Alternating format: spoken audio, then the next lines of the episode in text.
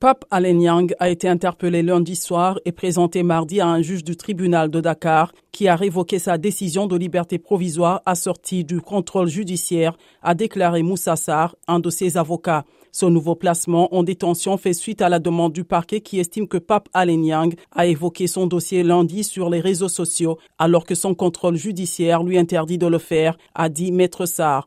Patron du site d'information Dakar Matin, le chroniqueur a été relâché et placé sous contrôle judiciaire le 14 décembre. Il avait été inculpé et écroué pour divulgation d'informations de nature à nuire à la défense nationale, recel de documents administratifs et militaires et diffusion de fausses nouvelles. Le chroniqueur dit être l'objet d'un acharnement de la part du pouvoir sénégalais qui a décidé de le faire taire à tout prix.